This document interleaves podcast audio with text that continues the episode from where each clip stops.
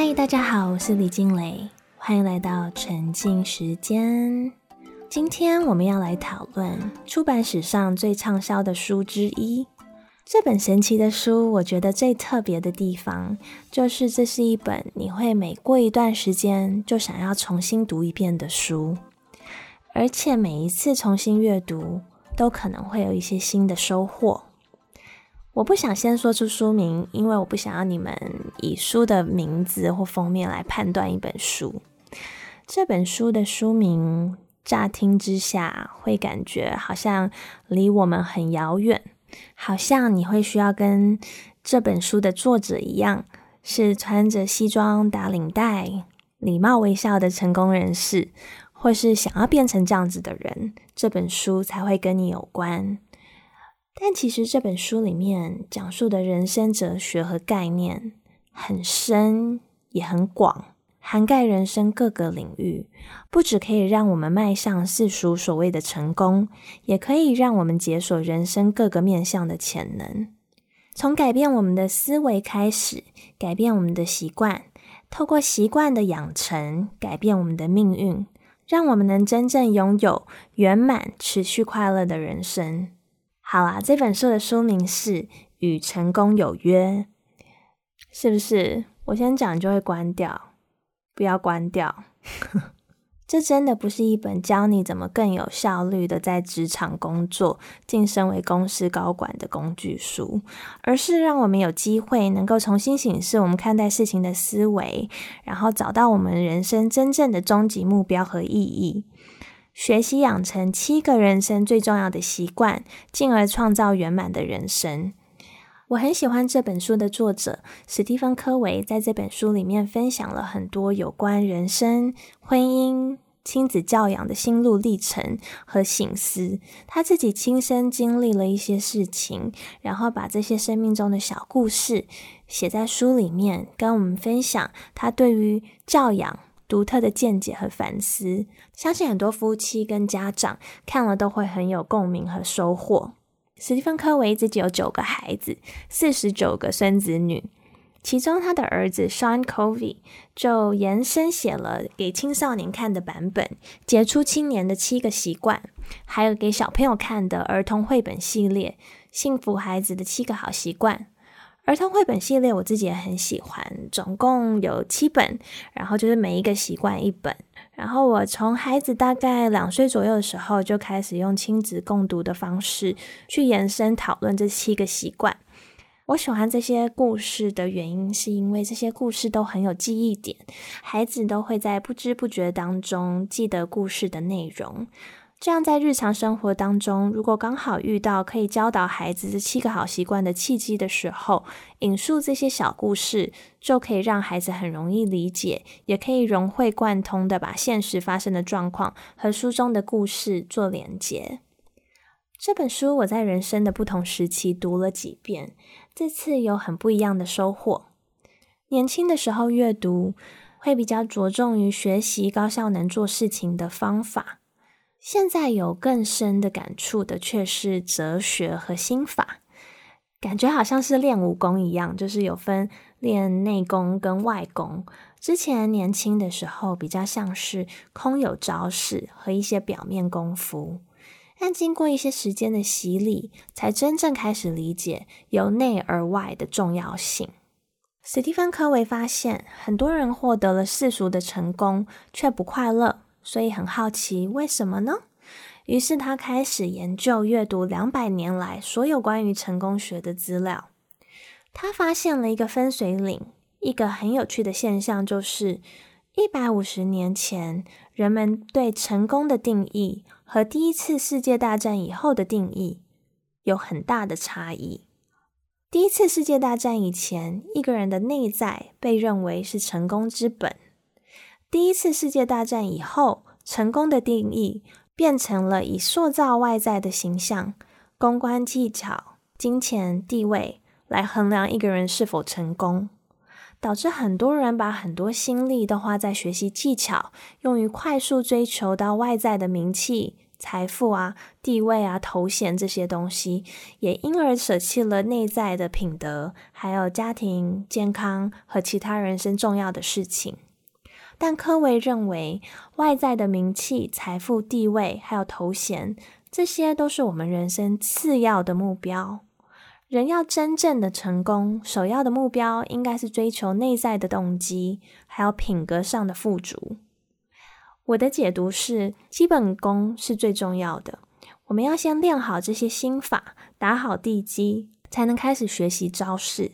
我自己总结最重要的三个心法，就是第一，我们活在一个如何走捷径相关资讯和速成观念很发达的一个年代。但科维认为，人生有很多成长发展的阶段是没有捷径的，必须由内而外。脚踏实地的一步一脚印去实现，就像是婴儿要先学会爬，才学会走，才学会跑，这些步骤缺一不可。我们需要有足够的耐心，给自己和别人学习成长的时间，这样才能真正做到表里合一，以身作则，才有可能真正的改变。我觉得他分享的一个小故事，很多家长应该都会很有共鸣。有一次是他女儿三岁的生日派对，他一回家看到女儿站在角落，手上紧抓着玩具，不让其他的小朋友玩。因为在场有很多其他的家长在看，而且那时候他已经是有在授课的人际关系专家。当下他的心里就觉得，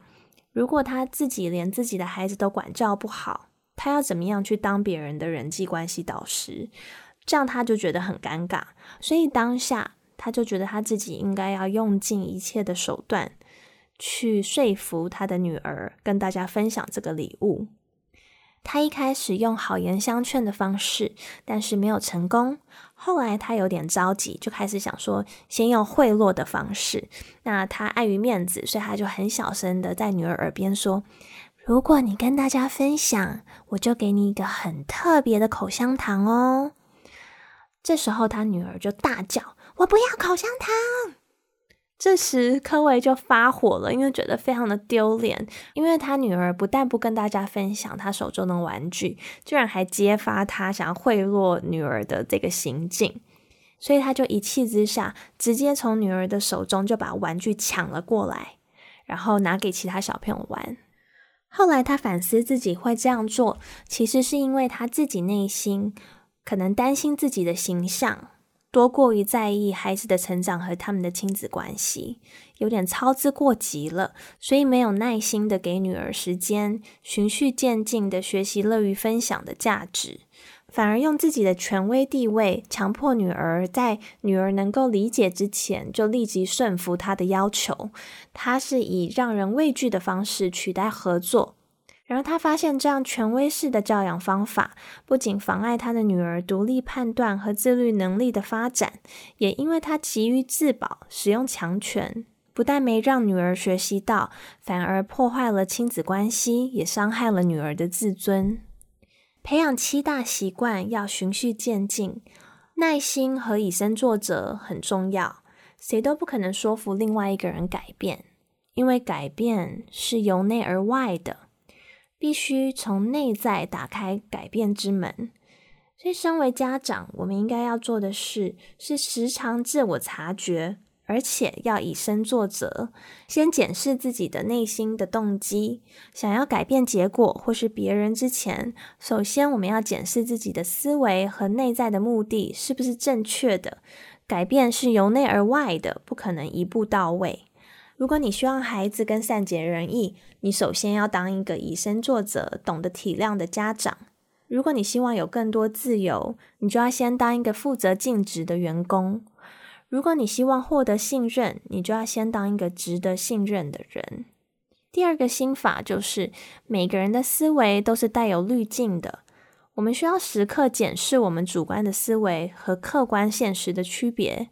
要有自我察觉的能力。也要能够接纳别人的看法和思维和我们不一样，不一定就是别人是错的，可能只是看待的角度不一样。我们习惯用我们的角度看别人，但我们看到的往往不一定是事情的全貌。有一次，科维在坐地铁的时候，遇到一个男子带着几个孩子，这位男子却任由他的孩子在车厢内打扰其他客人。大家先入为主的观念是认为这位家长非常的不负责任，很可恶。但科维在询问了他以后，才发现，原来他的太太一小时以前才刚过世。聆听了他的处境以后，科维也改变了他的思维和看待这件事情的解读，进而也改变了他和这位乘客的关系。所以，检视自己的思维，花时间用心去聆听别人，甚至试着了解别人的想法，不要以为自己的假设或是看到的就是真理，这是很重要的事情。第三个心法就是，我们需要有为自己人生负责的心态，确信我们自己的命运是掌握在我们自己的手里，我们有百分之一百的自由选择我们要面对任何处境的心态。所以，无论发生什么事情，我们都不应该有任何的借口。我们要做的是负责任的自己想办法处理问题、改善现况，或是选择不一样的回应方式，而不是遇到问题就怨天尤人、责怪环境、朋友、老师。不要老师觉得，如果我生在富裕的家庭，如果有我有哪些资源，如果如果老师更会教，如果我有更多的时间。不要想理由，而是主动积极的想办法。科伟分享的七个习惯，第一个习惯就是主动积极。这本书也有讲到，我第一集 Podcast 就分享过的一本书《活出意义来》，那是关于一个犹太裔心理学家被关进集中营的一个故事。当时他一夜之间失去了人身自由，受尽无法想象的折磨，但体悟到。人类最终极的自由，就是我们面临什么样的处境，我们都还是能够拥有选择如何回应的自由。Stephen Covey 认为，无论有什么样的外在因素，都不应该变成我们的借口。我们应该要有积极主动去解决问题的习惯。我们应该要专注于自己能做的事，而不是自己无能为力做的事情。我们有能力，也有责任去创造对我们有利的外在环境。除非你同意，任何人都不能伤害你。除非你默许，不幸的遭遇当然会让我们身心受伤，但基本人格可以不受影响的。我们有超越痛苦、超越环境、不受制于别人的对待的能力。我觉得主动积极，为自己的处境、情绪和反应。承担责任，这是很重要的，因为学会这点，才不会容易被不可控的人事物去影响我们的情绪，也不会时常觉得有无力感。孩子成长的阶段，相信家长们都会遇到，孩子因为别人的行为而感到生气、愤怒，大叫大哭，情绪失控，摔东西或者打人。这时候，孩子却还会理直气壮的为自己选择回应的方式辩解，大声的说：“不是我，是因为他故意弄我，他惹我生气，我才会这样。是他抢了我的东西，是因为他。”这种行为也常见于兄弟姐妹之间，特别是比较弱小的妹妹或者弟弟，会无意间发现，原来我只要抢。哥哥或姐姐东西，或是做某件事情，就可以一秒凌驾于大姐姐哥哥之上。这种感觉就会变得好像自己突然变得很有能力，然后很厉害，可以操控原本有能力的大哥哥跟姐姐，然后控制他们变成强者。然后突然之间，大哥哥跟姐姐突然就变成比较弱的弱者，甚至会像自己一样展现像小小孩一样失控的情绪和行为。我们都可以想象，如果我们轻易的允许别人的行为影响我们的行为、我们的态度或是情绪，我们等于把我们的人生的主控权交到了别人的手上。当孩子遇到这样的状况，我们可以让孩子知道，别人可以选择他们的行为，而他们的行为也会有相应的后果，是他们必须承担的。但惩罚他们，或是变成跟他们一样的人，不是你唯一的选择，也没有人可以决定你要怎么反应，只有你可以决定。如果你的工作不顺利，与其等待或是抱怨，如果能主动出击解决问题，自己的人生际遇就可以比较大的程度掌握在自己的手上。如果你的老板或是主管没有分配明确或是你认为有意义的工作给你，你可以选择不要等待被分配工作，你可以主动积极的询问或是观察，甚至创造自己的价值。二八定律，相信很多人都听过，只有百分之二十的事情是重要的，所以我们应该要把百分之八十的时间用于处理这百分之二十的事情上。其余的事情，如果别人相较于你亲自处理，可以做到百分之八十的好，可以的话，就应该要 delegate，让别人帮忙协助处理。意思就是，如果你有十件需要处理的事情，可能只有两件是最重要的关键任务。知道这个定律，你就可以想办法设想你的老板有哪些事情是剩余的百分之八十，也许有你能帮忙的地方，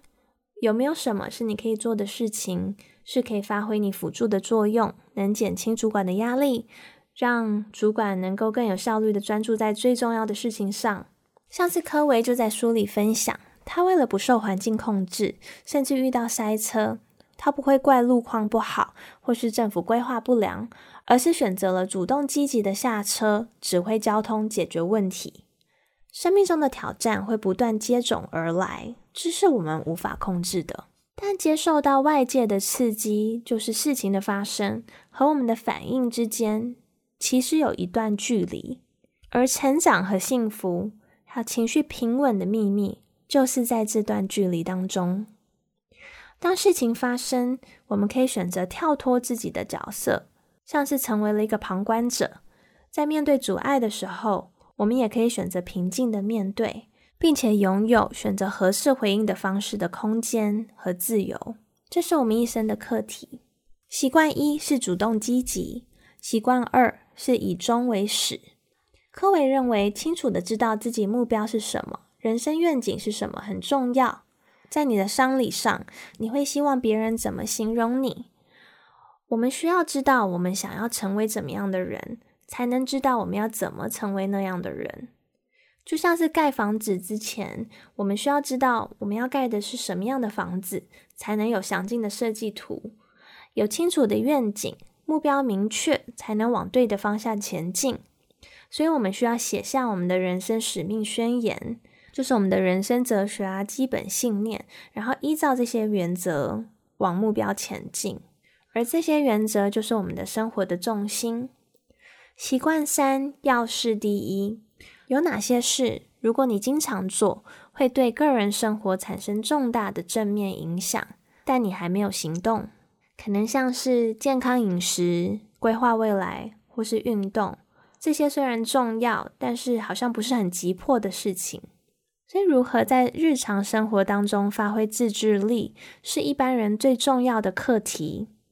一个人有多强的独立意志，可以从一个人的自制力看出端倪。例如，一个人是否有言出必行、言行一致的品德？成功的关键是，即使不是心甘情愿的，你不想做，但是为了达成目标，你仍然可以很有毅力的克服心理障碍，用独立意志来克服你的惰性，遵守原则，不被欲望左右。这就是成功的关键。要事第一，但我们要怎么分辨哪些事情才是要事呢？科维把事情分为四种。第一种是既急迫又重要的事，就是呃危机啊、急迫的问题，或是有期限压力的事情，都属于第一种。第二种就是不紧急却重要的事情，所以像是保持运动的习惯、均衡饮食、维持人际关系、规划目标，还有防范于未然，这些都是算是不紧急却很重要的事情。第三类是虽然紧急但不重要的事，就像是有时候突然出现的访客啊，或是有一些会议，但其实没有这么重要，或是突然你的讯息来了，电话响了，你就会想要去回复。那其实这些事情是没有这么紧急，你也可以等到事情都处理完以后再回。但有时候我们就会想要马上回。然后还有就是不紧急也不重要的事，就是一些繁琐的工作啊。娱乐啊，或是一些浪费时间的事情，还有别人的事，所以想要不被琐事牵着鼻子走，我们就要先学会分辨哪些是真正重要的事。真正重要的事会与我们的目标有关，会有利于我们达成个人目标，这些才是真正重要的事情。至于其他的事情，我们就要学会怎么舍弃那些不重要的事情，勇敢开口对于不重要的事情说不。我们要把我们的时间都投入在不紧急却重要的事情上面。你可能会想说：“诶，不是应该要投入在紧急又重要的事情上面吗？”你如果回到刚刚一开始的问题，有哪些事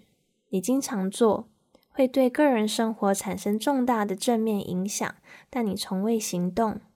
你会发现你的答案应该是属于第二类的，就是不紧急却重要的事。因为重要，所以能对你的人生产生重大的改变，却因为不够急迫，所以被你忽略。第一类紧急又重要的事情，当然会需要处理，但科维建议我们不要把精力都花在应急上。平常要防范于未然。平常如果能花时间防范于未然，紧急的事情自然时间久了也都会变少。习惯一：主动积极；习惯二：以终为始。习惯三要事第一，这三个是属于促使个人成功的习惯。达成习惯一二三以后，可以连接到属于公众的成功的习惯四、习惯五，还有习惯六。习惯四是双赢的思维，就是为自己着想的同时，不忘别人的利益，也乐于和他人合作，创造双赢的局面。习惯五知己知彼。如果你喜欢影响他人，就必须好好的聆听，不要预设立场，用心去了解别人的想法以后再做判断。例如，谈判心理学里面很有名的一个理论，就是呃一个橘子的故事。这是关于一个姐妹，她们两个都想要橘子，在争吵，所以家长介入了，就说好，那你们都想要橘子，那你橘子就是一人一半。结果后来隔天看到垃圾桶里面，就看到一半的橘子皮，然后一半的橘子。那这个时候询问了姐妹以后，她才发现说：“哦，原来姐姐是想要橘子肉，呃，用橘子的汁做呃蛋糕的材料，然后妹妹是想要用橘子皮，因为她要做的料理需要用到橘子皮。